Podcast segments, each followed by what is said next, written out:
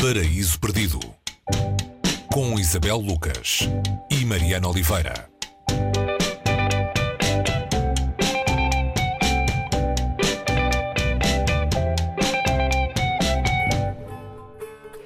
Hoje no Paraíso Perdido voltamos às viagens uh, e este bilhete de ida leva-nos desta vez até Constantinopla. Uh, é a Constantinopla de Edmondo de Amicis. Uh, Isabel, como é que é chegar à cidade, a esta cidade tantas vezes descrita, contada, fantasiada pelo imaginário exótico da literatura e do cinema, pela mão deste autor que viveu praticamente toda a metade do século XIX? Olá Mariana, uh, acho que nunca nos apeteceu tanto uh, sair e viajar. Acho que nunca tivemos tanta percepção da viagem, uh, pelo menos nos últimos anos, não é? nas últimas gerações, da impossibilidade da viagem e do sonho da viagem, que pode ser um bocadinho colmatado por livros como este de Constantinopla. Ele foi publicado em 1887 e foi, foi escrito por um, um escritor consagrado em, em Itália, que, que, que, tem uma das obras que de alguma maneira pretendeu fixar aquilo que se pode chamar a identidade nacional da, da Itália, então recém-unificada, é um livro chamado Coração. Mas este Constantinopla um, mostra-nos uma capacidade muito grande do leitor em nos pôr num lugar sem que nós alguma vez tenhamos lá estado.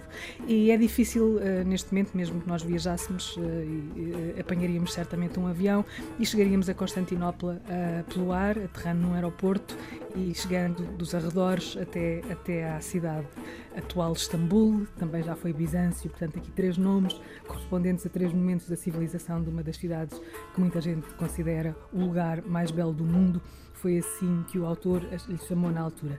Mas ele eh, chegou lá de outra maneira. Ele chegou de barco e viu o, o assombro dele, a primeira visão daquela cidade uh, foi pelo mar, foi na viagem que o levou desde o Estreito de Messina, na península italiana da, da Sicília, e até ao Bósforo. Portanto, este privilégio é um privilégio irrepetível para muito pouca, muito pouca gente, não é? Muito pouca gente poderá repetir esta visão, não terá a mesma de certa maneira, porque estávamos no final do século XIX.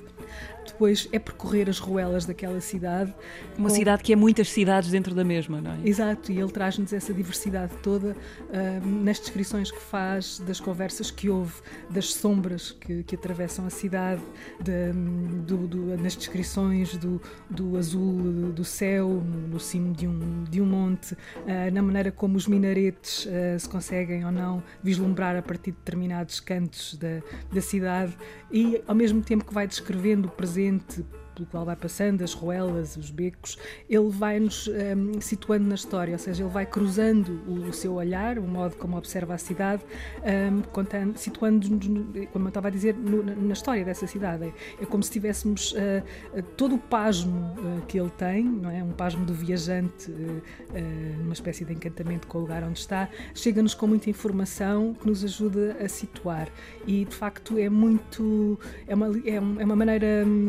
Muito. Um, é quase, é quase um, um idílio, um, porque não há só perfeição aqui, há descrições que nos levam para, para aspectos que se calhar nos, nos, parecem mais ou menos repugnantes, de modos de vida que não têm muito a ver com, com o que é o, o por exemplo, a higiene ou, ou aquilo que, que, achamos que devem ser alguns cuidados. Mas uhum. uh, estamos noutro tempo, estamos, no, estamos numa, numa viagem onde. onde as, as, sensações uh, nos, são, nos são dadas, uh, por exemplo, quando ele, quando ele descreve uh, o azul do Bósforo, tenho, tenho aqui isto sublinhado, ele, ele, ele diz, diz isto: O meu lugar naquele navio valia todos os vossos tesouros, não trocaria um olhar meu por um império.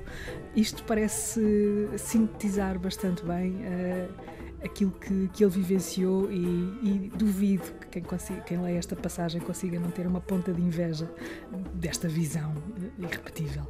Aliás, Orhan Pamuk, escritor turco de Istambul, que venceu o Nobel da Literatura, disse uma vez que o melhor livro sobre Istambul tinha sido escrito por um italiano. Uh, e era este. Era. Pamuk, que foi também ele, e é também ele, um pintor de um pintor, entre aspas, de Istambul, portanto. Sim, de, uh, já lhe dedicou vários livros. Já lhe dedicou vários livros, já foi personagem de um. Istambul é, é, é uma cidade que é personagem de um livro que fica algures naquela, naquele género um, híbrido entre o romance e o livro de viagens, mas uh, sim, se queremos uma prova de que uma prova, uma, uma legitimação uh, da qualidade deste livro do, de Edmondo da Amicis, uh, essa, esse elogio de Pamuk parece mais do que suficiente. Uma viagem até à Constantinopla de Edmondo de Amici, um livro para viajar e para longe, para bem longe, sem restrições pandémicas. A edição portuguesa está na coleção de viagens da Tinta da China, com um prefácio de Humberto Eco, a tradução do italiano por Margarida Periquito. Isabel, até para a semana. Até para a semana, Mariana.